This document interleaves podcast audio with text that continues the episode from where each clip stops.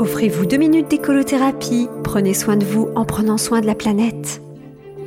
Bonjour, c'est Flora et Brige. Aujourd'hui, il faut absolument que je vous parle à nouveau de l'autre jour. Alors, pas le même autre jour que dans ma précédente chronique, mais un autre autre jour.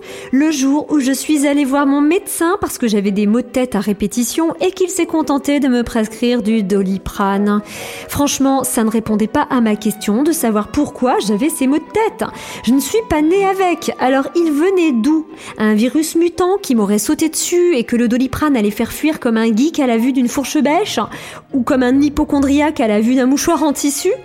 D'ailleurs, c'est peut-être comme ça que je l'ai chopé, tiens, en utilisant un vilain mouchoir en tissu. Je sais ce que certains vont me répondre, tais-toi et prends ton doliprane.